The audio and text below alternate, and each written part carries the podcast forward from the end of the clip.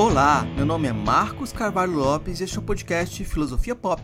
Este é o nosso episódio número 191 e recebemos a professora Elga Maria Martins de Paula para uma conversa sobre o teatro do oprimido, sobre como o teatro do oprimido pode dialogar com o projeto Direito Achado na Rua, com as questões de representatividade e muito mais.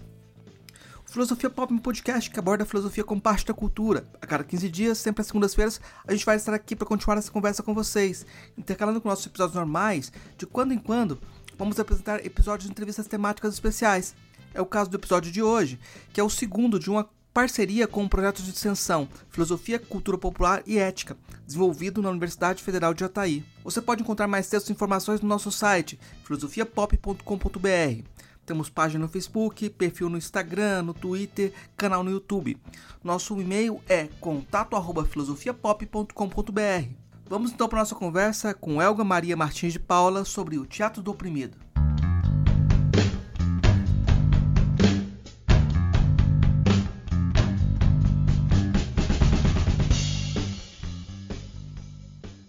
Hoje eu recebo direto de Jataí a professora Elga Maria Martins de Paula, minha colega docente aqui na Universidade Federal de Jataí, e a gente vai conversar um pouco sobre teatro do oprimido. Eu vou começar perguntando para a professora Elga o que é o teatro do oprimido. Bom dia para todas, para todos, para todos. É, muito obrigada pelo convite, Marcos. Marcos um colega de trabalho. Estamos aí na, na tarefa de construção da Universidade Federal de Jataí, do curso de Direito, aqui no sudoeste goiano, no interior do Brasil, com muitos desafios é, e também muitas possibilidades aí da gente avançar num projeto de educação é, que seja emancipatório, né? É, e aí, começando com uma pergunta, que na verdade é uma pergunta é, síntese difícil de responder, né? O que é o teatro do oprimido? Teatro do oprimido é um é um método, é uma construção, é um projeto político, um projeto de dramaturgia, um projeto de método teatral que é construído ao longo dos anos, é, em especial né, a partir dos anos 1960, 1970, e que tem um histórico é, de construção que tem como uma figura central o Augusto Boal, que é um teatrólogo, um dramaturgo, um estudioso de teatro, é, que se forma em Química, que vai estudar fora do país na década de 1950, que conhece, né, fora do país, é, os estudos teatrais e conhece também a Abdias do Nascimento, a Abdias do Nascimento que naquele momento né, tem o Teatro Experimental do Negro é, como um, um respiro né, de teatro a partir das realidades concretas do movimento que acontece no Brasil e que volta para o Brasil com muitas ideias e com a perspectiva de desenvolvimento de um teatro é, brasileiro. Por quê? Porque até a década de 50, é, começo dos anos 50, 1955, nós tínhamos no Brasil uma tradição no teatro, que era uma tradição europeia, eurocêntrica, que tinha como centralidade o teatro brasileiro de comédia, um espaço de formação incrível de atores, de atrizes, de diretores, diretoras, mas com total aderência, é, referência nos ah, teatrólogos, nas peças da Europa, em especial nas metodologias desenvolvidas no teatro italiano. Nós temos grandes referenciais italianos, que inclusive vêm morar no Brasil um tempo, para desenvolver o teatro brasileiro de comédia. E aí, naquele período, quando Boal volta, no final dos anos 50, né, nos anos 50, é, ele se envolve com um grupo de jovens é, jovens estudantes, jovens do teatro, que começam a discutir a necessidade da nacionalização do teatro, ou seja, de discutir a nossa realidade, de discutir os nossos problemas concretos, de fazer com que o teatro saia das salas restritas das elites paulistanas, cariocas principalmente, mas, e chegue aos estudantes, é, aos trabalhadores, aos é, trabalhadores rurais, e se capilarize. E aí ele, juntamente com Gianfrancesco Guarnieri, Oduvaldo Viana Filho e outros, organizam o Teatro de Arena. O Teatro de Arena ele surge, então, no primeiro momento, com esse processo de nacionalização. E aí várias peças são construídas nesse processo, inclusive para contar e recontar a história do Brasil sob o ponto de vista dos grandes fatos históricos e dos seus atores centrais é, nas suas contradições. Então, a gente tem a Arena é, conta Zumbi, Arena conta é, Tiradentes, né, peças que vão fazer e que vão trazer também a possibilidade de métodos diferentes de teatro, que não sejam baseados só no, naquilo que se tem do teatro é, moderno, do afastamento entre plateia e atores, e que tenta começar a desenvolver um método de aproximação, de quebra da quarta parede, né, que se coloca entre o, o público e é, os atores e atrizes, e que é, essa metodologia, por exemplo, é, coloca a figura do Coringa, que é a, o ator na peça que vai fazer essa ponte entre a plateia e o palco, quebrando a quarta parede, mas ainda dentro de uma lógica estruturada, né, de uma peça teatral é, nos moldes do teatro moderno, né, e aí com influências é, bem demarcadas que depois, né, tanto Gianfrancesco Guarnieri como Augusto Boal e outros vão reconfigurar e vão retomar Brecht, vão retomar o Piscator, né? E toda a ideia de teatro é, revolucionário, do teatro é, a partir do trabalho, né? Então, é, eles vão se reunir. E são jovens muito animados. Em 1958, o Gianfrancesco Guarnieri escreve a peça, que depois se torna filme no começo da década de 80, que é considerada a primeira peça do teatro épico no Brasil. É do teatro que traz uma outra forma de discutir é, a, os fatos, o que a gente vive, que é eles não usam black tie. Ainda que a peça de teatro, né, ele tinha 21 anos quando ele escreveu, ainda que a peça de teatro não tenha, né, de forma mais profunda esses elementos do teatro épico, né, do teatro de Brecht, é, da questão da importância de que o teatro não seja unicamente uma experiência pessoal de catarse, mas que dialogue com os fatos concretos, com a realidade concreta, para a gente poder refletir e pensar em soluções a partir de uma inteligência coletiva, o, é, a peça ela é um marco assim como Boal, que escreve em 1960, 61, uma peça chamada Revolução na América do Sul, onde ele vai, ele tem como personagem é, o José, que é um trabalhador, que chega na sua casa e ele recebe a visita de um anjo, aparentemente um anjo, que lembra a figura do tio Sam, a cartolinha do tio Sam, numa clara referência ao imperialismo norte-americano e à configuração da mercantilização da vida. E aí, dentro desse processo, acontece algo muito interessante, que é o desenvolvimento de algumas técnicas que são retomadas do agitprop, da agitação e propaganda construída no âmbito da Revolução Russa, como, por exemplo, o teatro-jornal, que, que, foi, que, que era o teatro jornal né, na Revolução Russa e que, por exemplo, os estudantes de direito, da faculdade de direito, que começam a articular e organizar junto com o pessoal do Teatro de Arena, é, retomam.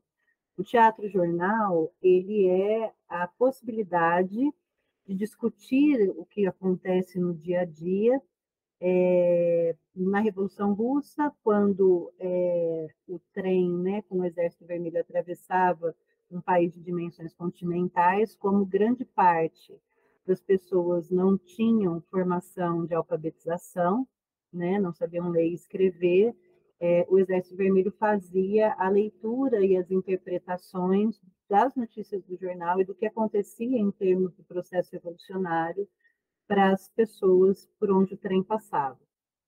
É, no começo da década de 60, né, o teatro-jornal, é, e durante a ditadura empresarial militar, esse instrumento, esse método foi muito utilizado também, traduzia as notícias de jornal e muitas vezes dizia, por meio de interpretações, o que o jornal não podia dizer, porque a ditadura né, não colocava na linha editorial.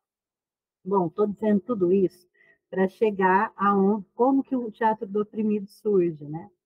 Porque nesse período a gente tem o quê? Final da década de 50, começo da década de 60, um ascenso da luta de classes. Então a gente tem um processo organizativo muito grande dos estudantes, é, dos trabalhadores rurais, né? Nós temos aí as ligas camponesas, temos é, o pessoal é, os estudantes das universidades, discutindo, por exemplo, a questão da ampliação do acesso à universidade, das, da permanência, temos pessoal do teatro discutindo como é que o teatro pode ser e deve ser um instrumento de luta, nós temos a criação dos Centros Populares de Cultura, que são chamados Centros Populares de Cultura da Uni, mas que, na verdade, são configurados dentro de uma configuração de organizações políticas culturais de esquerda mais ampliado, que fazem algo muito interessante, que, é centro, que são centros populares de cultura itinerantes, que rodam no Brasil. Né? É, nesse, nesse, nessa ebulição né, é, cultural, política, ideológica, é, a gente tem movimentos muito interessantes. Aí um primeiro movimento é o do Oduvaldo Viana Filho, o Vianinho, que era um conhecido né, dramaturgo militante comunista, que vai dizer que se o teatro de arena cumpriu inicialmente um papel muito importante no processo de nacionalização do teatro, naquele momento era necessário ampliar e que o teatro de arena acabava tendo uma configuração muito restrita aos estudantes, a um núcleo né, de classe média. Aí o que, que o Oduvaldo Viana Filho vai fazer? Ele vai se organizar, ele vai estudar crítica da economia política, ele vai estudar o que, que é mais-valia, como é que a mais-valia se forma, é, a teoria do valor, ele vai estudar e ele vai convidar o pessoal da crítica da economia política para ajudá-lo a construir a tradução de como funciona a sociedade né, no capitalismo em forma de peça. E aí ele escreve uma peça chamada Mais-Valia Vai Acabar-se, onde ele tenta traduzir essa categoria numa peça teatral, dentro dos elementos né, do teatro épico, do teatro é, político. É, não só essa peça, né? Ele escreve Rasga Coração, para trazer os elementos geracionais de conflitos no modelo empresarial militar. Ele vai escrever o Alto dos 99%. Enfim, ele escreve uma série de peças que vão é, ser muito importantes nesse processo e ele ajuda a organizar os centros populares de cultura justamente nessa perspectiva de ampliação muitas peças, inclusive, do centro, dos Centros Populares de Cultura itinerantes, que aconteceram é, imediatamente antes né, do golpe militar, é, que ficaram perdidas no tempo, recentemente foram recuperadas. Né? Então, a gente tem um mutirão sobre o Novo Sol, que foi escrita pelo Nelson Xavier, a partir de uma, desse, uma dessas andanças da vida, enfim. E o Boal? O Boal continua no Teatro de Arena, e o Boal também começa a desenvolver técnicas teatrais que são muito importantes. Ele desenvolve né, é, várias técnicas dentro dessa concepção e ele continua a desenvolver. Ele, por exemplo, dirige né, é, a, a peça com a Nara Leão, o Zequete, né, o Opinião, que depois, né, quando a Nara se afasta, a Maria Bethânia vem, é a primeira é, a primeira apresentação da Betânia, né? A Betânia começa, é, no Opinião, é, e é o Boal quem dirige, né? Então, o Boal segue a sua trajetória até que ele é preso. No começo, aí nós temos né, o golpe, nós temos a instauração da ditadura empresarial militar e aí nós temos um processo de perseguição. Então, muito do que se vivia, né, em termos do ascenso da luta de classes, da organização, da perspectiva de reformas de base, é, foram dizimados literalmente, né, no campo da esquerda, é, a hegemonia da organização é, político-partidária, né, do PCB, nós temos vários é, dirigentes e militantes que são presos, torturados e mortos, temos no da cultura e do teatro, né, muita gente também que é torturada, que é presa e que vai para o exílio. O Boal, ele é preso e depois de ser preso, quando ele é liberado, ele vai para o exílio. E ele vai para o exílio na América Latina. E aí ele vai conhecendo experiências na América Latina.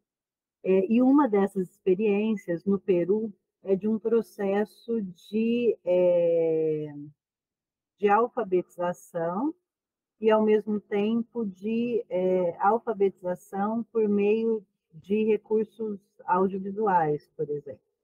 Porque ele vai dizer, né, no livro dele, Teatro do Oprimido e Outras Poéticas Políticas, que quando ele chega nesse local, né, no Peru, é, o que, que ele nota? Ele nota uma diversidade é, étnico-cultural muito grande, são muitas línguas, muitas línguas né, de, várias, é, é, de várias etnias, então ele diz que muito da comunicação se dá por meio do recurso audiovisual. E aí ele participa de um processo de, de alfabetização, de formação, onde é, são dadas máquinas fotográficas, isso na década de 60, né, para é, as pessoas e elas tiravam fotos e por meio das imagens elas se comunicavam.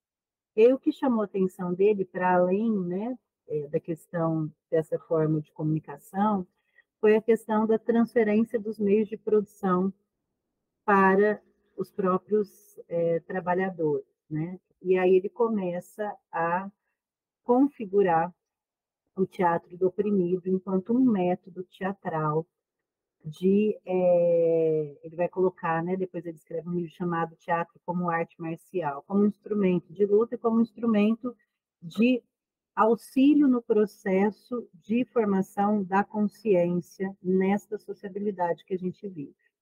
Isso significa trazer as contradições, trazer as questões reais, mas não trabalhá-las num sentido catártico, ou pontual ou individualizado, mas trabalhá-lo no sentido de compreensão das contradições e não de busca de soluções imediatas, mas de estímulo da inteligência coletiva para conseguir buscar caminhos de mediação visando um processo emancipatório, não individual, mas de grupo. E por quê, né? Eu estou dizendo isso? Porque o teatro do oprimido, é, ele surge, então, nesse, nesse, exílio do Boal na América Latina, a partir das experiências que ele vive no, na América Latina, e vai se desenvolver nos vários espaços pelos quais ele passa, né? Na Argentina, onde ele inclusive tem os filhos dele, é, no Uruguai, no México, né? E nos enfrentamentos que, que vão sendo feitos. É, alguns elementos do teatro do oprimido, é, enquanto método teatral, são trabalhados a partir das experiências. Diz a lenda, né, eu coloco diz a lenda, porque na minha banca de doutorado, o filho dele, o Julian Boal, é, fez parte da banca e a gente dialogou sobre isso, sobre essa história, né, que diz a lenda que o Boal estava encenando é, uma, organizando uma, uma peça, encenando uma peça, e aí ele é, ele está é, discutindo com o pessoal e a peça era o seguinte, era sobre uma questão é, de ocupação de terra, de enfrentamento ao proprietário de terra, e aí ao final os atores e as atrizes pegavam né, suas foices, seus, suas enxadas de papelão, levantavam e falavam assim: vamos à luta, né? E aí a peça se encerrava. E aí, na hora que encerrou a peça, e eles estavam fazendo essa peça em uma ocupação, os trabalhadores chegaram e falaram assim: então vamos lá. Amanhã a gente vai fazer, a gente queria contar com vocês e tal. E aí o pessoal falou: não, como assim? Não, a gente só estava encenando uma peça tal.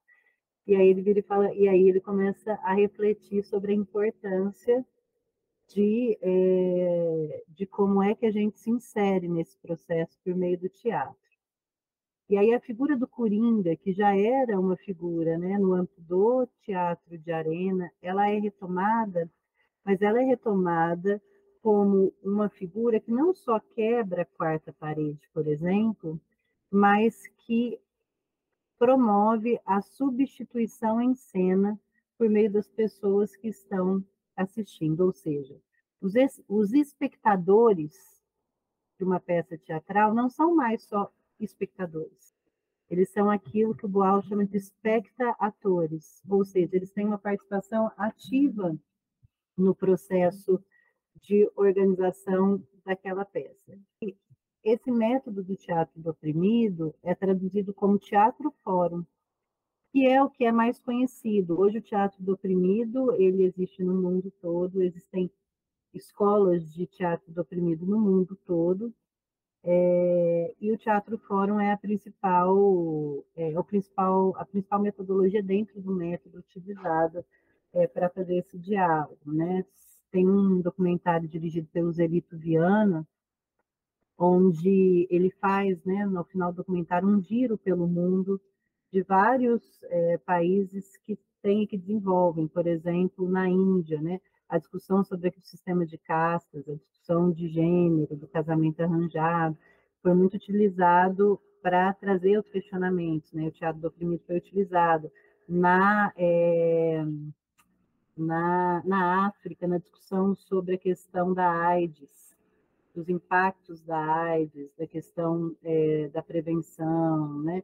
também é, se, é, o método do teatro do oprimido. Então, como isso é importante, como o nome teatro do oprimido também não é aleatório, né?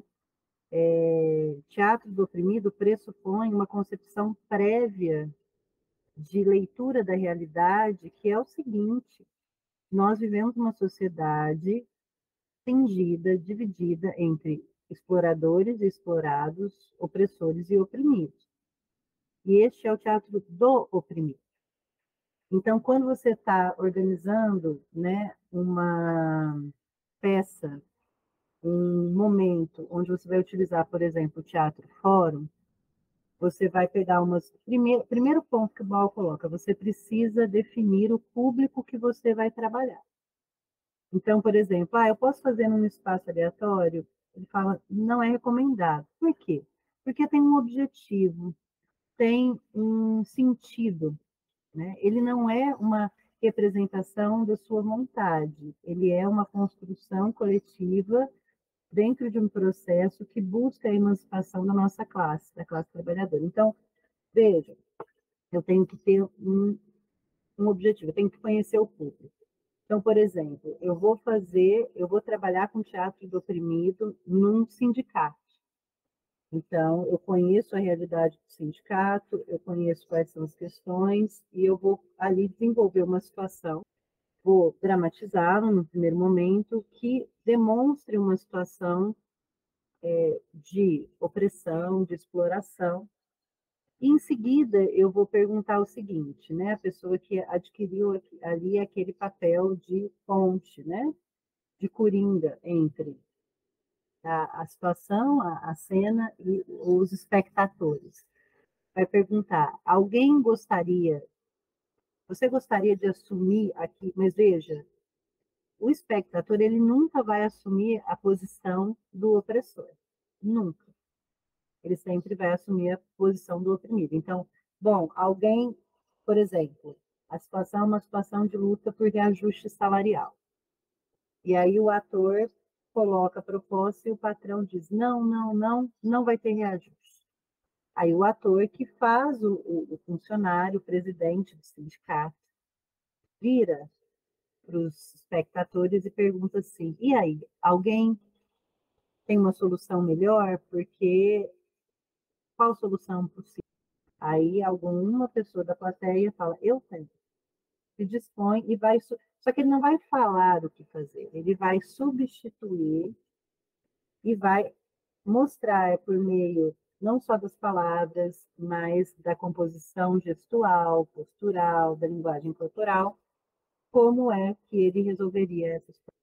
E com isso, não só ele, outras pessoas, ah, mas isso funciona, não funciona. Bom, muito bem. Teatro Fórum, Teatro do Oprimido. Boal fica no exílio muito tempo. E ele, inclusive, fica um período na Europa.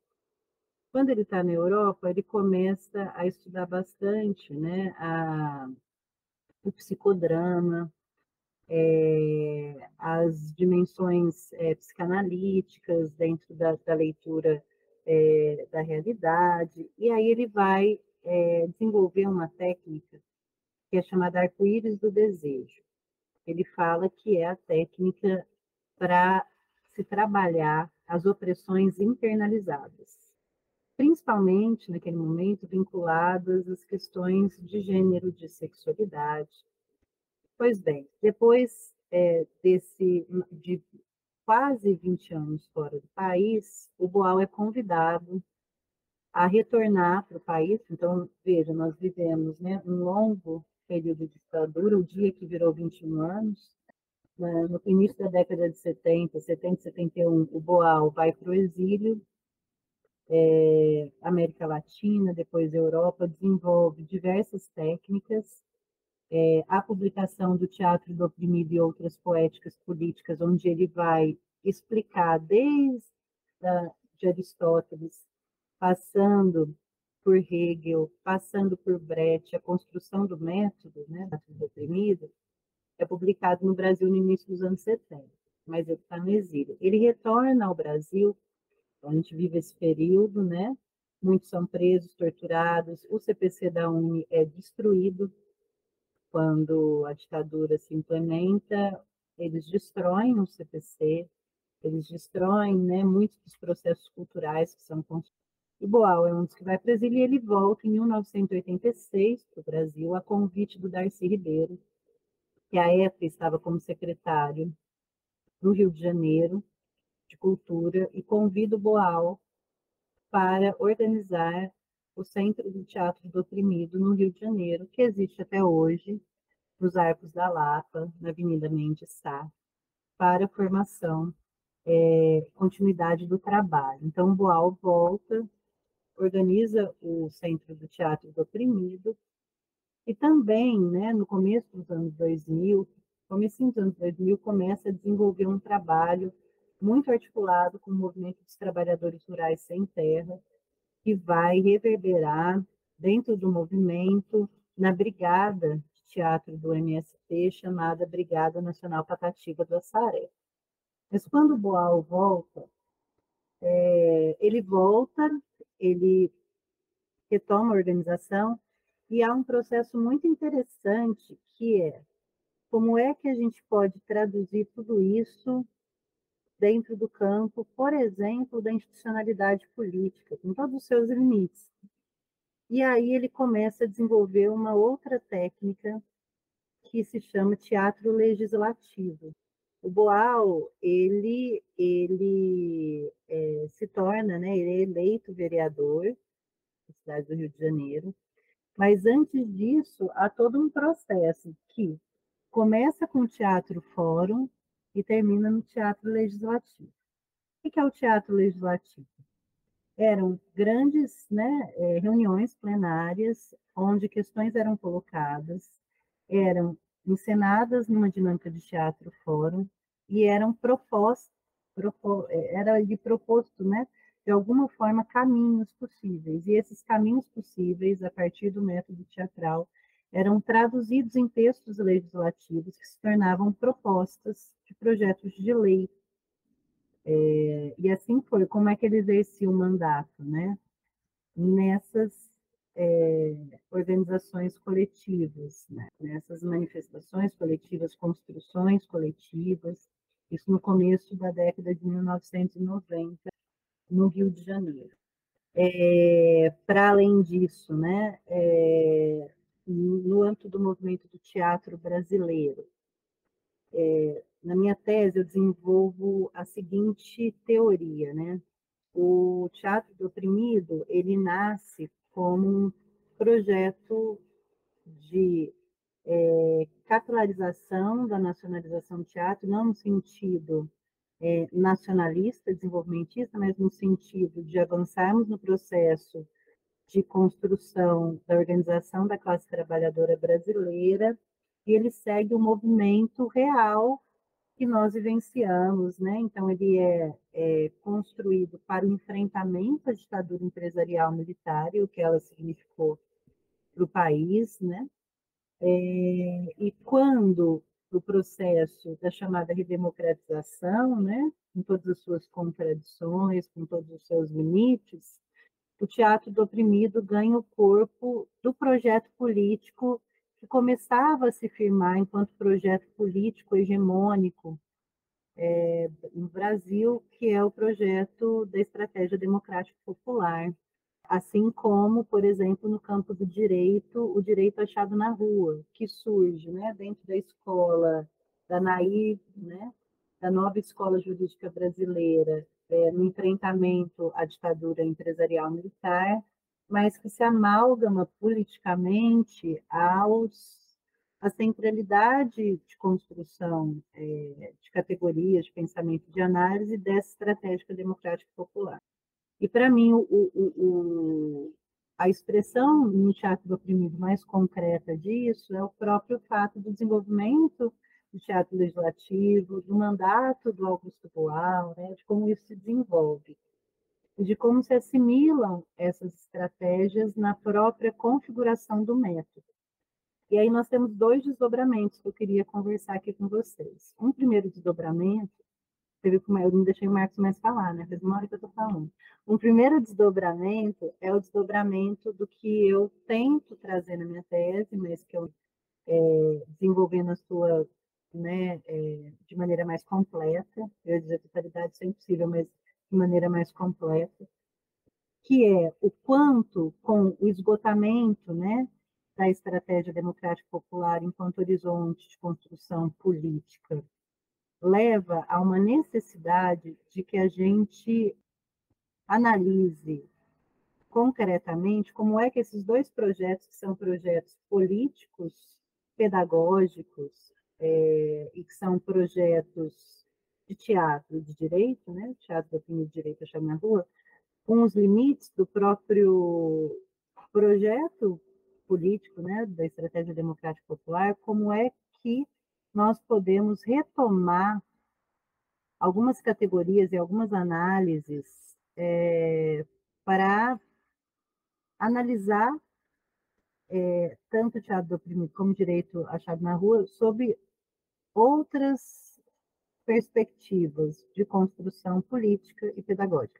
Isso significa que, né, é, trabalhar, por exemplo, a retomada de alguns elementos centrais no campo do teatro, que vem de Brecht, que vem do teatro político, do teatro épico, e que precisam ser retomados. No campo do direito, é, retomar alguns é, elementos pouco é, estudados e aprofundados, por exemplo, dos juristas soviéticos, mais especificamente de Pachucanes, a própria configuração de sujeito de direito e espectadores. O que, que isso significa né, no campo do teatro político, do teatro épico-bretiano e no campo é, de um direito que é, entende as mediações, mas que tem que trazer a crítica à própria configuração do sujeito de direito. Né? E o que, que significa o espectador nessa conjuntura e nessa quadra histórica? É, e aí a gente tem é, o Boal nesse é, na continuidade do desenvolvimento do seu teatro, e aí eu cheguei em alguns estudos que me levaram, por exemplo, a algumas movimentações interessantes no campo do teatro político e dessa movimentação, que não são teatro oprimido, mas que traduzem a possibilidade de leituras dentro do teatro político que podem dialogar com o teatro oprimido, mas que podem também avançar em alguns campos que talvez o teatro oprimido ainda esteja é, no processo de se entender dentro de uma é, outra possibilidade de estratégia política, é, que é a Companhia do Latão.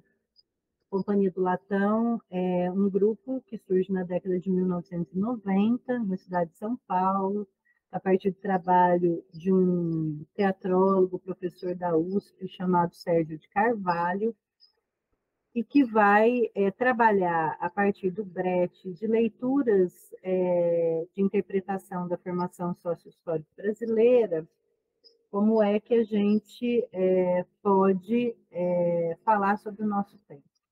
E aí existem várias peças, né? inclusive estudos sobre método, sobre linguagem, sobre utilização da, do audiovisual para configuração dessas peças teatrais que são muito interessantes. Tem o Alto dos Bons Tratos, tem a Ópera dos Vivos, né? tem uma série de. Eles vão, por exemplo, em interpretações clássicas da formação sócio-histórica brasileira, vão trazer a crítica e vão trazer o Brecht.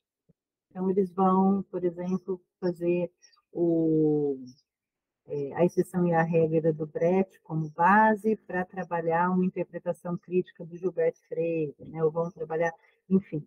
É, e aí eles se firmam né, como um campo dentro do espaço teatral brasileiro, da crítica e da é, leitura situada do teatro.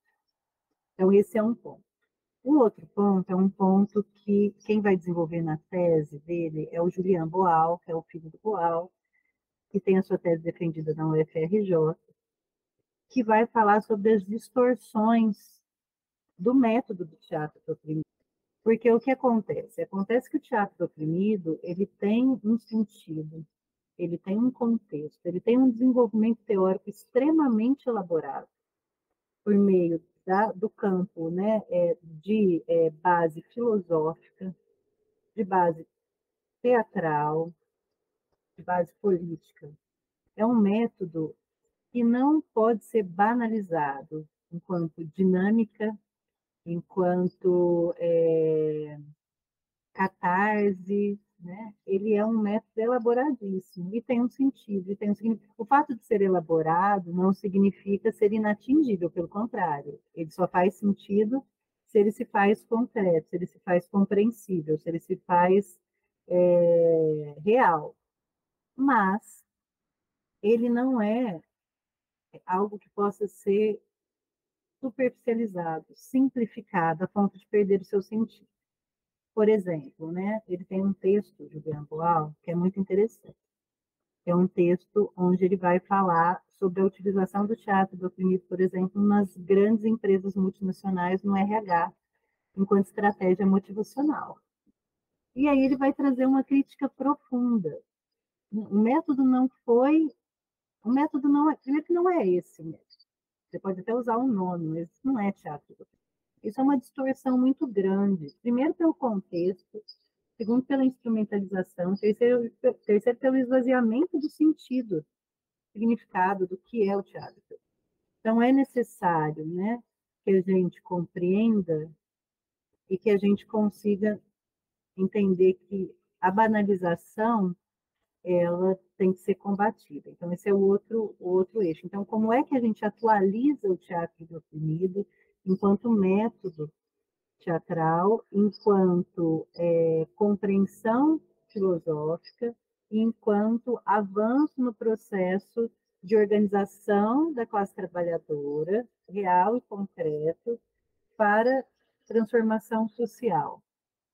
É, e aí esses dois eixos, na minha interpretação, são fundamentais. O eixo do Julian, que o Julian traz, que é esse eixo conseguir né, é, mapear é, as distorções, as superficializações do método, das suas categorias, e aí né, reforçar a importância de se ter um método respeitado no seu objetivo central E, por outro lado, o raciocínio que eu desenvolvo, que é a necessidade de, entendendo o teatro do oprimido e o direito achado na rua como projetos políticos que também enfrentam seus esgotamentos frente ao esgotamento da estratégia democrática popular enquanto caminho, como é que a gente retoma alguns elementos centrais do teatro político bretiano, do direito, da teoria crítica do direito a partir do Pachucanes, para é, trazer uma releitura necessária de categorias que, tradu que façam com que o teatro do oprimido e o direito achado na rua sejam traduções de uma estratégia é, que seja uma estratégia condizente com o momento político que a gente vive, com que a gente tem que avançar. É, e aí, só para encerrar minha fala do que, do que é o teatro do oprimido, né? O teatro do oprimido, ele é, é o Boal dizia, né? Ele é um, ele não é um ensaio para a revolução.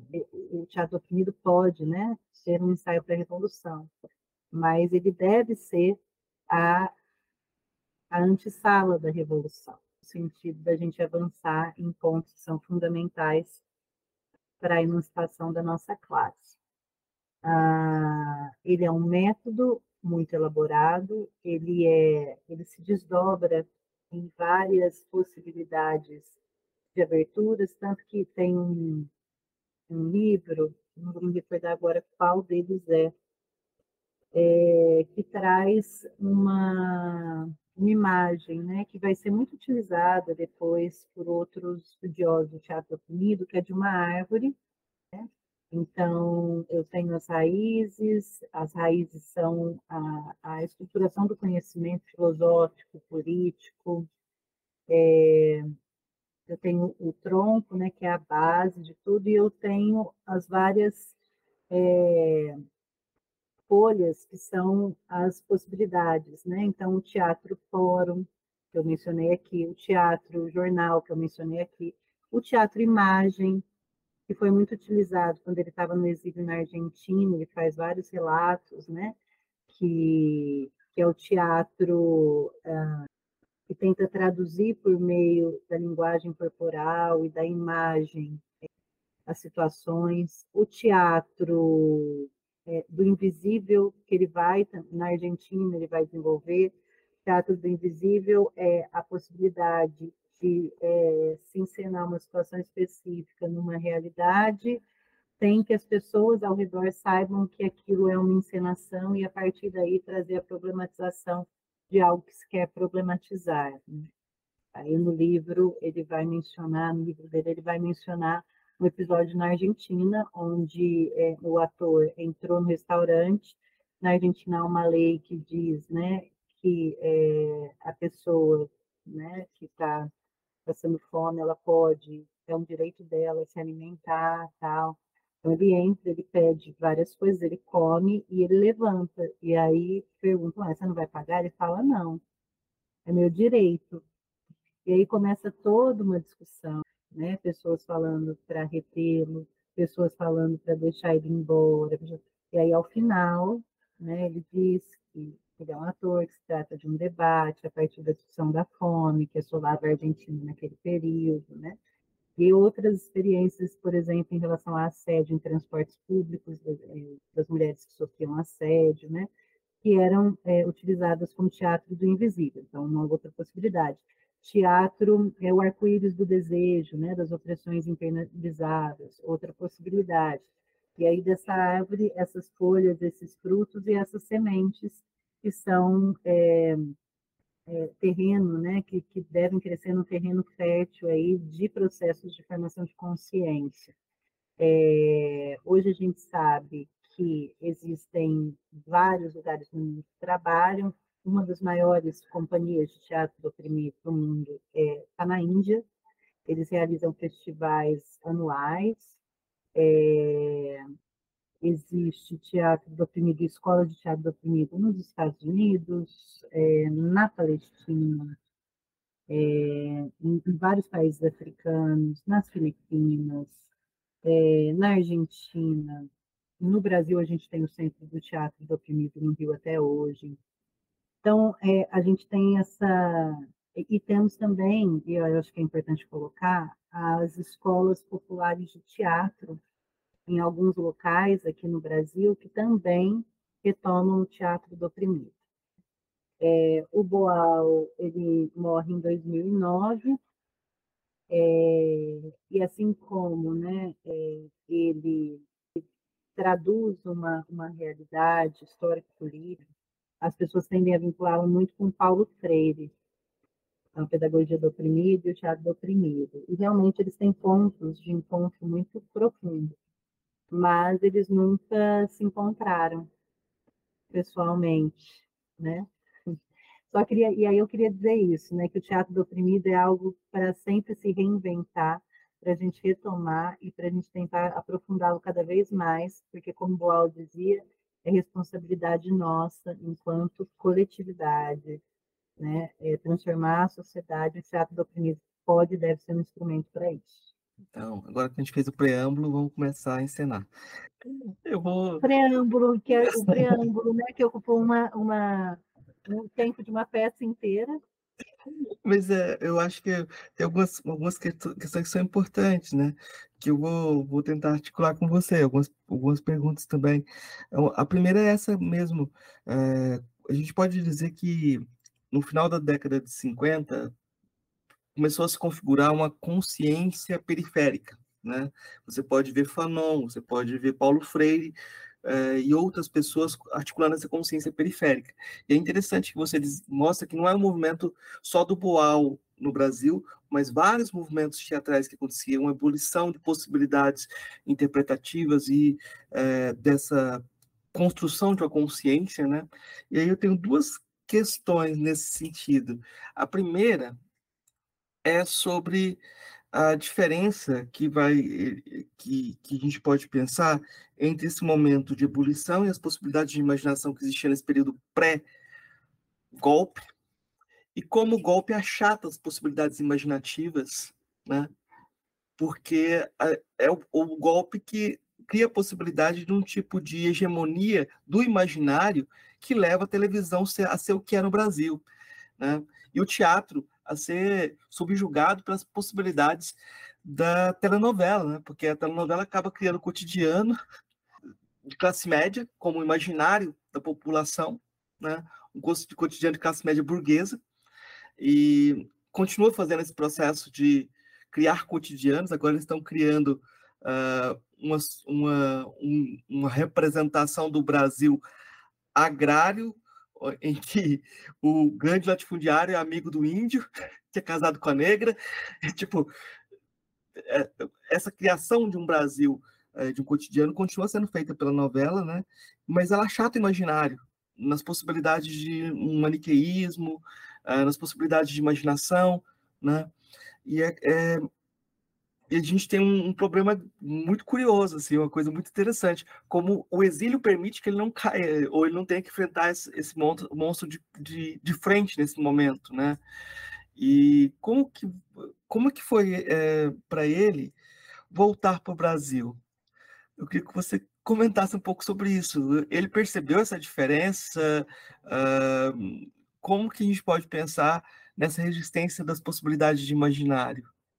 hoje, na época que ele veio, percebeu esse, esse, esse grande inimigo outro que surgiu a partir da ditadura, porque eu acho que é, é uma grande questão que a gente tem.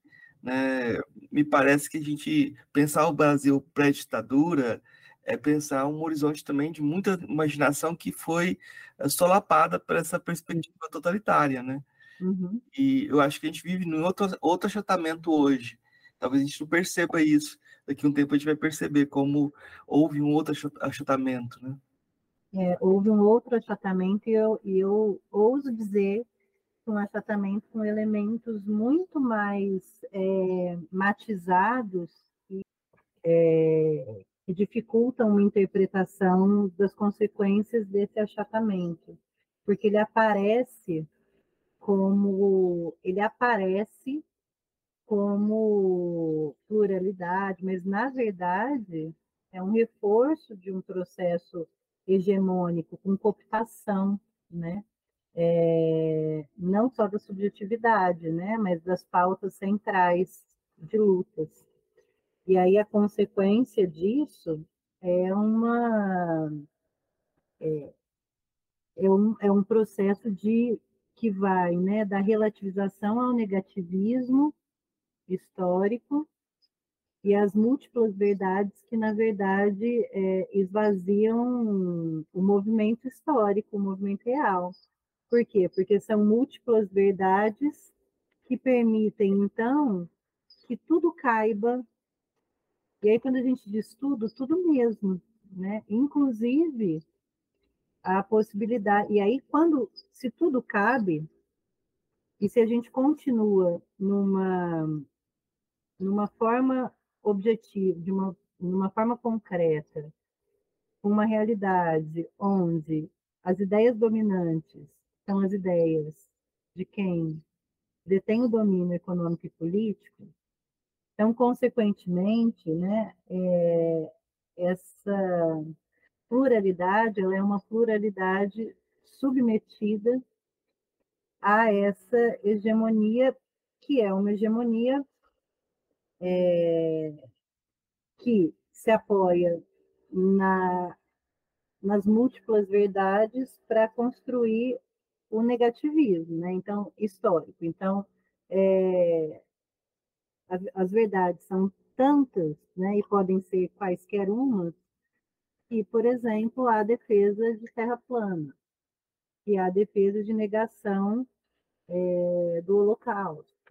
Então, é, quando a gente fala, né, é, retomar é, categorias e análises que vão, por exemplo, no cerne da compreensão da luta de classe, a partir de Brecht, né, ou a partir de Pachucanes, a partir de uma interpretação é, da, de como funciona a nossa sociedade, é buscar esse caminho, sabe? É... Aí você perguntou se o Boal percebeu a mudança na subjetividade, né? É... Ele, ele, ele vive, quando ele retoma, né? Ele vive a, o processo de é, ver como se deu o processo de, de retomada, né? Democrática, com todos os limites que a gente sabe, né? Uma anistia geral e restrita está é, aí para colocar para a gente que o processo de memória, verdade e justiça ele acaba sendo é, insuficiente para dar conta da nossa realidade, porque você tem a anistia dos agentes estatais que promoveram né, as maiores arbitrariedades, é, o discurso de, de retorno da ditadura pode voltar a qualquer momento, que foi o que a gente viveu nos últimos anos.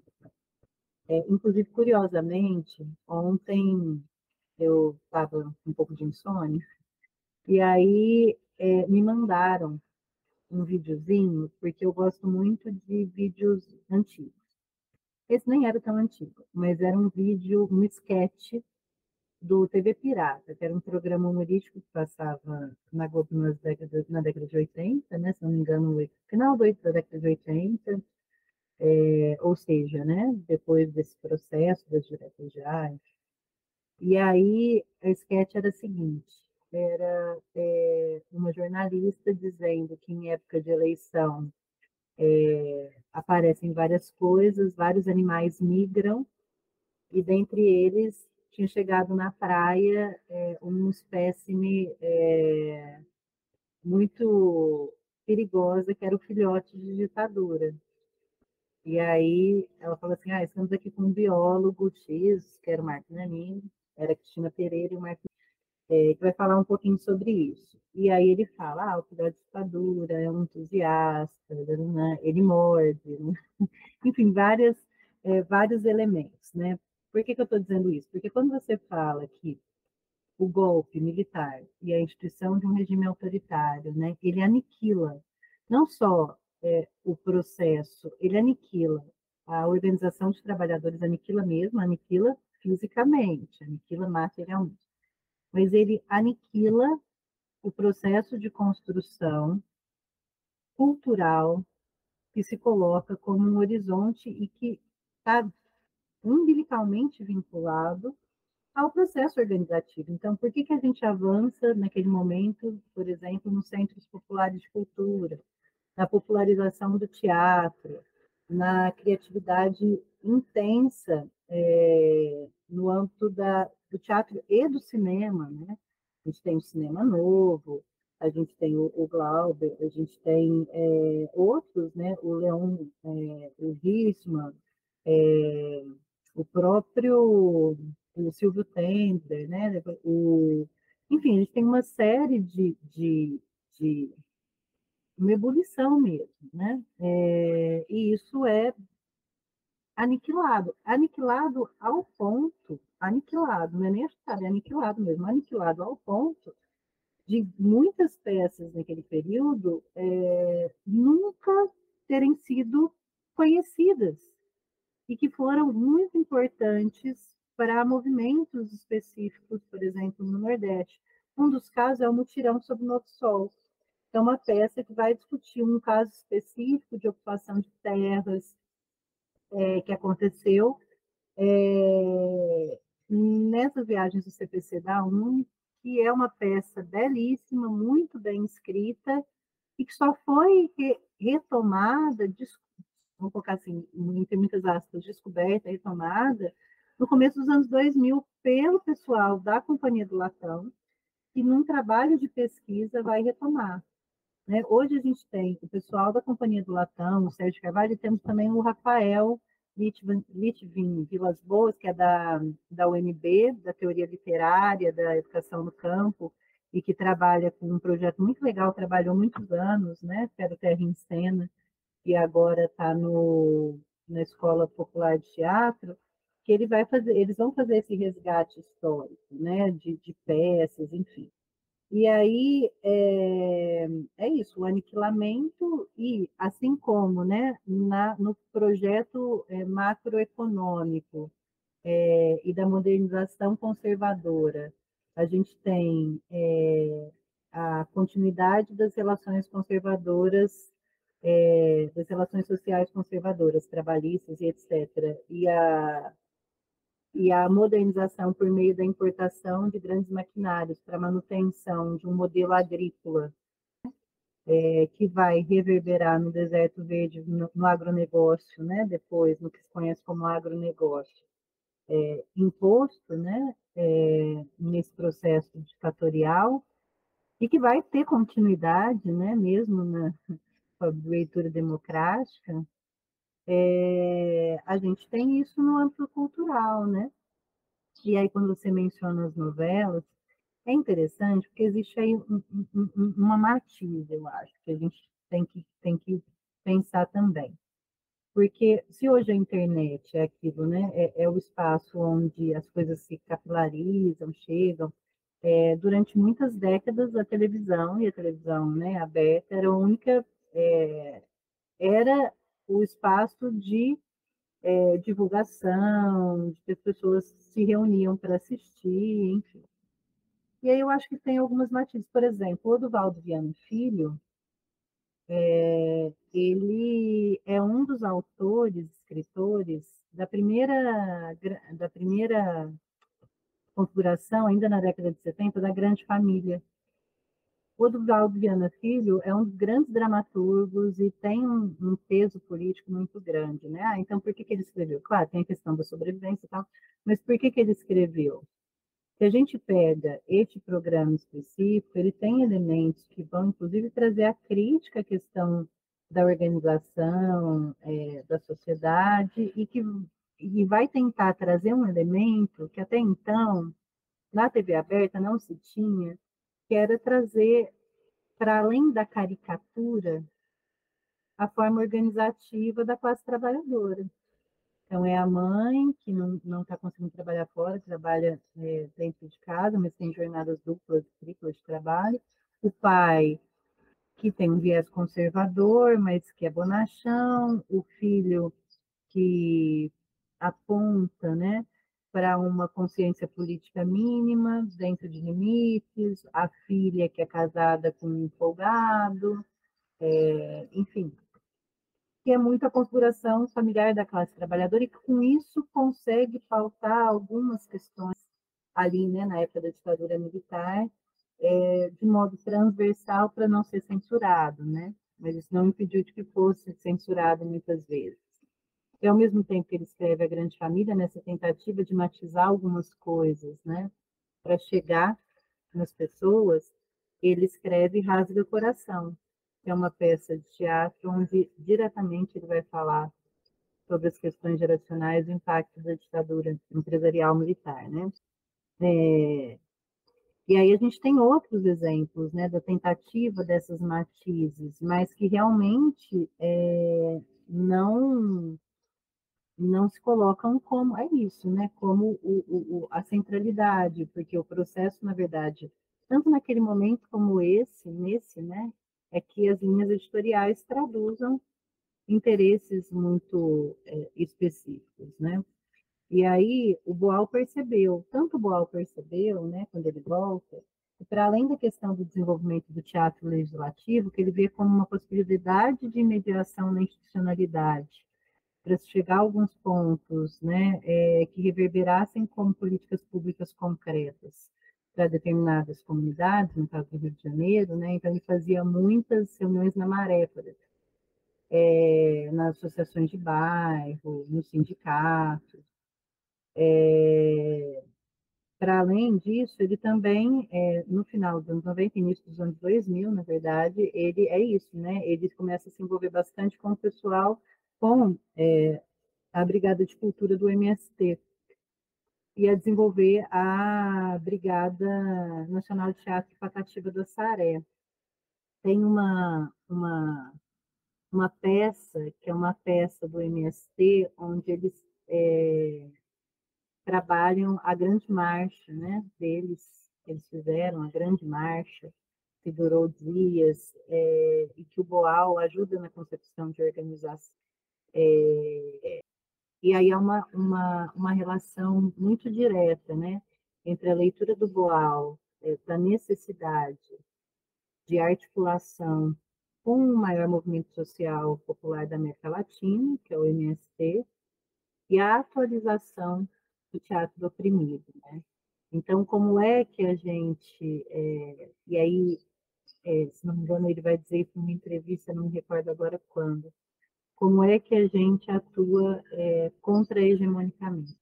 Então, na periferia, desde as margens, mas é, com a centralidade da leitura é, de quem são os sujeitos históricos. Ele vai falar os movimentos sociais populares, que também aí há muita influência da teoria dos movimentos sociais naquele período histórico, que a gente sabe que vai balizar aí é, uma série de leituras. É, e que eu acho que tem, e, eu acho não, que tem muitos limites também, né? mas que é, foi um caminho. E hoje, eu acho que hoje, o grande, a grande aflição do Boal talvez fosse, né, assim como o Julian traduz, é, a apropriação do método é, nos cenários mais escusos possíveis, né? O Julian vai falar da questão do RH das grandes multinacionais para justificar processos de bater meta de produtividade, né? De extrema exploração, ou seja, o oposto daquilo que se propõe no teatro do oprimido. É, traz essa crítica, é, o medo de ser utilizado pela ultradireita para justificar as maiores atrocidades, né? É, numa apropriação e numa distorção. Como é que eu acho que. que eu fiquei pensando, fiquei pensando naquela coisa, de ter um tira dentro de si hoje é meio complicado. Exatamente. Exatamente que é, que é a premissa do o, o arco-íris do desejo, né? O arco-íris do desejo, ele vai falar, a parte, é isso, né? Da influência do psicodrama, do Moreno, ele vai falar sobre é, as opressões internalizadas, é, aí o, o, tira dentro de si, né? O, o, o opressor dentro de si mesmo, numa lógica de silenciamento, de invisibilização, é, mas eu, eu, eu, eu, tenho eu tenho algumas questões em relação a isso, é, ainda que seja muito, muito interessante o arquivo do desejo, a premissa, e eu acho que é importante que a gente se, se desenvolva né, nos debates estão colocados. É, eu acho que hoje talvez seja o que mais corre-se o risco de, é, de, na verdade, não conseguir traduzir a totalidade do método.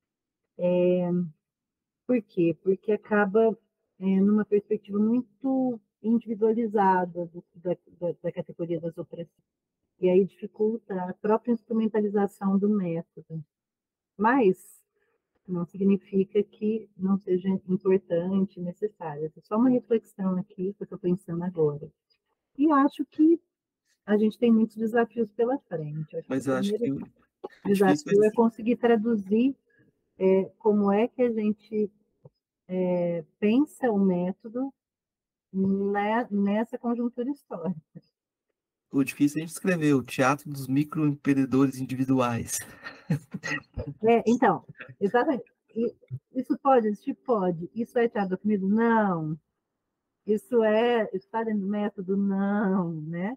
É, por quê? Porque nós somos radicais, né? E aí eu é isso, né? Se ser radical significa ir à raiz das coisas e compreender como funciona a nossa sociedade para poder transformá-la, então a gente é. E aí, nesse sentido, atenção, fica aí o recado, hein, gente?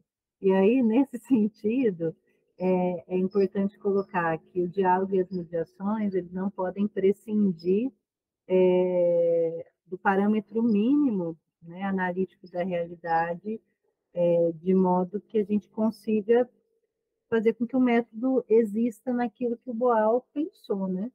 Isso não significa engessar o método, isso significa a gente conseguir traduzi-lo na nossa realidade sem distorcê-lo. Acho que isso é o, é o principal, né?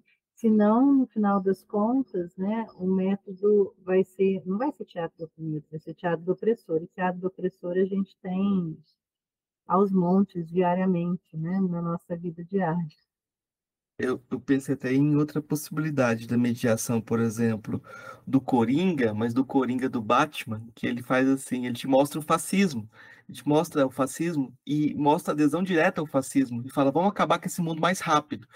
Então, a gente tem, a gente tem um convite para o fascismo dentro de, dessa aparição, e está cada vez mais comum, assim. É, então, o teatro oprimido não é uma coisa, é o, pessoal vai estranhar, mas ele é mais conhecido lá fora do que dentro do Brasil, é muito parecido com o que acontece com Paulo Freire. Então, é mais fácil, gente, é mais fácil a gente encontrar as categorias dele sendo discutidas lá fora e sendo apropriadas é, com uma, uma, uma, urgência e um, uma seriedade que aqui a gente não encontra. Né? Isso mesmo, isso mesmo. É, é, é você estava falando da, do convite ao fascismo, né, da negação da política, né? É a negação da política, no seu sentido mais amplo, é a negação da, da compreensão é, de realidade, é, é, a negação, é, é, é, é o, a, o, nível, né, do individualismo é, é tão grande que você perde a compreensão para além dessa subjetividade individual. É, e, aí, qual é o convite né, do teatro do oprimido? Que a gente consiga é, retomar elementos de construção é, de uma inteligência coletiva sem rebaixá-la a, a, um processo de, de repetição ou de, de exclusiva repetição. É, de pouca reflexão ou de uma abstração sem respaldo na realidade. Então, por isso que é, é um método que se apoia no concreto pensado. Né? E na totalidade, enquanto é, relações sociais dentro de uma sociabilidade, com particularidades na dimensão das mediações a partir do lugar que eu estou, de como eu estou construindo as coisas, né? É, do, do, que, do que é real, né? Eu, eu só mais, mais uma questão, depois de três questões rapidinhas, é, mais simples, mas essa questão é importante porque a gente falou do, de como é, esses atores se encontraram dentro de determinado momento, um período da, do pré-ditadura, né? Mas é interessante que todos é, esses grandes é, nomes, eles mantiveram fiéis à ideia de democracia, no sentido mesmo da democracia, é, de participar do jogo político de alguma forma, né? de não jogar fora esse jogo político. Então a gente vê isso, por exemplo, quando Augusto Boal é, se candidata a vereador e faz esse jogo do teatro legislativo, ele estava jogando o jogo. O Abdias foi senador, né? Agora eu queria o ponto que eu queria chegar, eu queria destacar primeiro esse de não jogar fora a política, porque muita gente vai jogar fora a política de uma forma muito rápida, né? E não é isso que esses autores apontam. Mas o outro ponto é o seguinte: queria te perguntar sobre as questões, uh, como ele tratou das mulheres, porque a gente fala do, como que as questões de, de, de, é, como as mulheres aparecem dentro do teatro do oprimido, porque a gente vê a ligação dele com o movimento uh, com Abdias no início, né? Uh, e aí depois, como lidar com essa, essa questão que é de você ver a totalidade, mas não apagar ou não é, soterrar é, essas lutas que são importantes. Ele vai sem, ele vai, né, é, esse conhecer o teatro experimental do negro, trazer importância é, e sobre a questão de gênero, né, esse, esse gênero, sexualidade, para além do arco-íris do desejo, da compreensão das opressões internalizadas, é, ele vai traduzir isso no próprio método e depois, né, nas leituras sobre o método que a gente tem de estudiosas, principalmente, né, do, teatro do oprimido, isso vai aparecer. É, e vai aparecer principalmente na compreensão no âmbito do teatro fórum, por exemplo, das experiências concretas é, que foram trabalhadas é, aqui no Brasil, na Argentina, na Índia, é, de utilização do método para discutir, por exemplo, a questão do assédio sexual, para discutir a questão é, do patriarcado, é, das jornadas duplas e triplas. É, então, isso é trabalhado. É, é, suficiente? Né? Não, não é. Todos leituras colocam a necessidade é, de se traduzir, né? o que alguns chamam de intersecção, mas se a gente pegar a Safiotti, né? ela vai chamar de nó entre, nessa totalidade, né?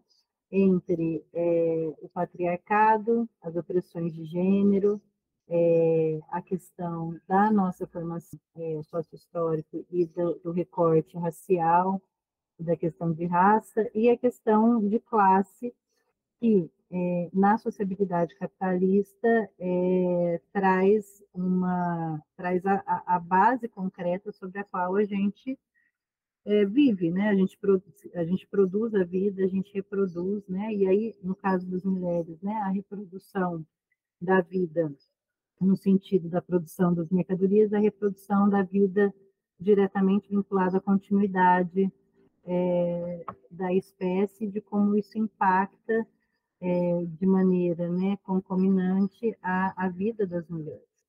É, e aí, como é que se traduz isso, né? Tanto na questão de quem são as mulheres que, que hoje estudam, quem são as mulheres que hoje é, atuam, quem são as mulheres que hoje fazem debate sobre o teatro do oprimido e as questões de gênero dentro do teatro. É, a gente tem muita, muito para avançar, e eu digo isso com muita tranquilidade, porque reduzir o debate é, de gênero a, por exemplo, a, o arco-íris do desejo é reduzir a complexidade do método e da própria compreensão do patriarcado na sociedade de classes, se a gente quer avançar no método como eu disse, né? Então, como é que a gente avança nessa conjuntura? E aí a gente precisa superar os processos de apropriação e de cooptação, porque as pautas que se vinculam às opressões de gênero e de raça, elas são facilmente cooptadas, né? Então, você vê, por exemplo, propagandas na, no intervalo né, do Jornal Nacional, propagandas do Banco Itaú, colocando mulheres de vários fenótipos, né, de várias é, configurações físicas, é, colocando a necessidade do empoderamento feminino e fazendo uma ode às maravilhas de um banco que cobra 400% de juros ao ano e no qual as trabalhadoras se endividam cada vez mais né, para conseguir aí manter o mínimo, se é conseguem manter na sua, muitas vezes, é, trajetória solo né, de criação de uma vida. Então, é, cabe a nós também, né, no campo do teatro político, também trazemos essas é, questões, não só como opressões internalizadas, mas como elas se expressam concretamente na luta de classes, e do quanto é importante entender que não basta ser mulher para se compreender nesse mundo, né, é, enquanto um sujeito histórico que sofre opressões, mas é importante se entender enquanto uma mulher trabalhadora, enquanto uma mulher que vive as contradições do seu tempo histórico, né? É, isso não é reduzir, ao contrário, isso é ampliar a compreensão de qual é o lugar da discussão de gênero, né, da discussão racial na nossa sociedade. Porque senão a gente corre o risco né, de, por exemplo, é, lidar com o antagonismo, quem não é contradição, é, de vermos, por exemplo, ah, esse debate reduzido a um debate de representação nas instâncias institucionais. Isso é importante? Sem dúvida nenhuma, isso é fundamental. É fundamental que nós tenhamos mulheres, negras, negros, indígenas é, nos espaços institucionais, sem dúvida nenhuma. Mas isso basta. Isso significa transformação social? Não, isso não basta. Isso não significa transformação social. Isso é uma mediação e é um, um dos elementos necessários para que a gente comece a pautar essas questões de maneira estrutural.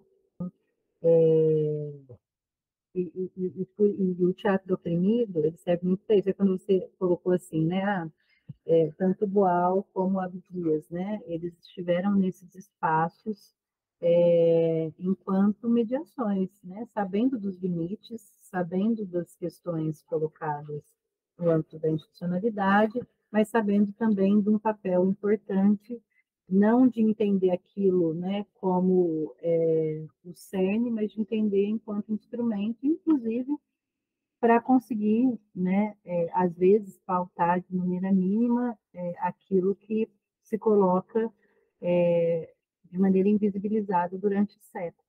Acho que esse é um desafio que a gente tem, Marcos. Eu, eu não sei dizer exatamente como é que a gente, por exemplo, traduz isso de maneira mais imediata. Mas sei dizer que isso é um, uma necessidade. Professora, eu vou partir para três questões que eu faço para todos os convidados, são questões simples, singelas. A primeira delas talvez seja mais simples, que é o que é filosofia? Vou falar como igual. Filosofia é, é um ensaio para nós nos compreendermos no mundo. É, das filósofas ou filósofos que você conheceu pessoalmente, qual foi o que mais lhe impressionou? Vou, vou, vou te responder, deixa eu só elaborar aqui, porque estão vindo é, momentos na minha, na minha mente, assim, é, momentos que envolvem, por exemplo, a compreensão de vida é, dos meus pais, tanto do meu pai como da minha mãe, dois educadores, grandes educadores, pessoas à frente do seu tempo, que fizeram enfrentamentos concretos da vida real, é, que conseguiam é, fazer mediações, serem ouvidos e, ao mesmo tempo, enfatizarem e, e, e fazerem valer assim, aquilo fundamental, né? no sentido dos é, princípios, mas não da, do princípio, do, do, princípio pelo princípio, né? mas do princípio na, na praxis diária, mas sem, sem fazer grandes elaborações teóricas, ainda que tivessem né, é, condições disso, mas trabalhando no dia a dia. Mas, para além deles, um filósofo da vida importante para mim também é, é um, um, professor, além do meu pai e da minha mãe, né, que eu já trouxe aqui, dos meus irmãos, que para mim também tinha uma capacidade de análise da realidade muito profunda. É, eu acho que tem um professor da UFRJ que eu gosto muito, que eu acho que assim parte grande da minha formação me fez entender, por exemplo, o que, que é a totalidade nesse mundo caótico, é o Mauriase. Eu acho que é uma grande formulador, elaborador político e ainda que ele não se coloque enquanto filósofo, formação, para mim ele é, por ser um grande formulador, elaborador, teórico, com capacidade de análise da nossa realidade concreta, é também um grande ensaísta da é, E qual a sua filósofa ou filósofo favorito? Olha, eu gosto muito do. Ele não é filósofo, né? Mas dentro do que a gente compreende como filosofia, eu gosto muito do Augusto Boal, Gosto muito do Odovaldo Viana e do Brecht, mas para não ficarmos só em homens, né, nesse, nesse universo que temos que trazer mulheres, gosto muito da construção do pensamento também do Franz Fanon, e gosto muito da construção de pensamento é, de uma de uma socióloga brasileira, para mim é uma grande é, formuladora das questões, que é a Helenissa Fiotti, uma socióloga, mas que acho que temos que ter aí como referência. Ah, eu quero mencionar uma última pessoa que, que é do nosso campo, né, que é do direito, mas que para mim é, traz contribuições, sempre trouxe assim, em debates fundamentais. É, ainda que não estejamos necessariamente no mesmo campo político estrito, né, estamos no mesmo campo político no sentido ampliado. E é a Rosane Freire, professora da UFPE, e foi nossa colega em Jataí durante alguns anos, que agora está na UFPE e fez seu doutorado na UNB. Ah, ótimo, professor. Eu queria pedir indicações. O que você indicaria de leitura, filme, música? O que você quer indicar para os ouvintes? Então, vamos lá. O que, que vamos indicar? Ah, vamos indicar várias coisas, adoro. Então, eu acho que primeiro, né, eu mencionei aqui o Teatro do Oprimido e Outras Poéticas Políticas, que é um livro onde ele vai fazer né, todo esse delineamento teórico. A gente tem também, e aí eu acho que outros livros dele que são bons, importantes, né? os jogos para atores e não atores, o próprio arco-íris do desejo, é, o teatro como arte marcial, é, teatro legislativo, peças de teatro, né? Revolução na América do Sul, temos o A Mais-Valia Vai Acabar Seu Edgar, que foi lançada recentemente na São Popular, junto com outras peças do Oduvaldo Viana Filho, A Mais-Valia Vai Acabar. É, temos um conjunto é, de livros que estudam a questão do teatro, do teatro político brasileiro, do Fernando Peixoto, que é muito bom. É, temos uma grande estudiosa do teatro, que tem um livro que chama Nenhuma Lágrima, onde ela vai estudar a questão do teatro brasileiro, teatro político, teatro épico, pegando inclusive né, nos movimentos é, dos anos 90 de enfrentamento ao neoliberalismo, que é a Iná Camargo Costa. É, temos a, o de elaboração teórica, né? o Brecht e as peças do Brecht, né? eu mencionei a exceção e a regra, mas temos é, Santa Joana dos Matadouros e tantas peças que também existem é, as traduções no Brasil. Um livro é, do Mauriase sobre o processo de consciência, que é muito bom, que é o Dilema de Hamlet. Temos o A Mulher na Sociedade de Classes, da Heloísa Fiotti, que é muito bom, é a tese dela. Formação e Organização Política e Teatro, é, e a tese do, do Rafael Vilas Boas, da UNB, que é o Teatro Político no Brasil é, de 1955 a 1965, e os livros é, do Sérgio de Carvalho, da Companhia do Latão, tem o Ópera dos Vivos, que é um compilado né, de textos, é, tem o Introdução ao Teatro Dialético, de Carvalho, Ópera dos Vivos, Introdução ao Teatro Dialético, Experimentos da Companhia do Latão, né, ambos do Sérgio de Carvalho, como organizador. Aí tem o Teatro Completo do Brecht, né? Então, são vários volumes. É, tem volumes, se não me engano, 1 a 6. Hum, eu estou aqui falando, né, é, podcast, vocês não estão me vendo, mas eu estou mostrando os livros aqui para o Marcos e o ensaio sobre consciência e emancipação também do Mauro, que é do Mauriades, que é muito e acho que a gente tem aí uma, uma boa base, né, para estudar o teatro. E gente, leiam as peças, né? Ah, tem também o Arena Conta Zumbi, que é muito bom, que tem a peça, né, editada. E acho que é isso. Eu, eu vou fazer a indicação da, da peça Macacos, que é a última que eu li, do Cleiton Nascimento, que é muito interessante. A Trilogia da Noite e o outro livro chamado Monocontos, do Elísio Lopes Júnior. Tanto o Elísio Lopes quanto o Cleiton têm um trabalho sobre a questão racial no Brasil que é incontornável. Professora, eu queria agradecer muito a possibilidade de diálogo, né? É, eu acho. Eu agradeço. Muito eu acho, é, eu queria deixar espaço, então, para o seu recado que você quiser divulgar. Então, vamos lá. O que, que eu quero divulgar?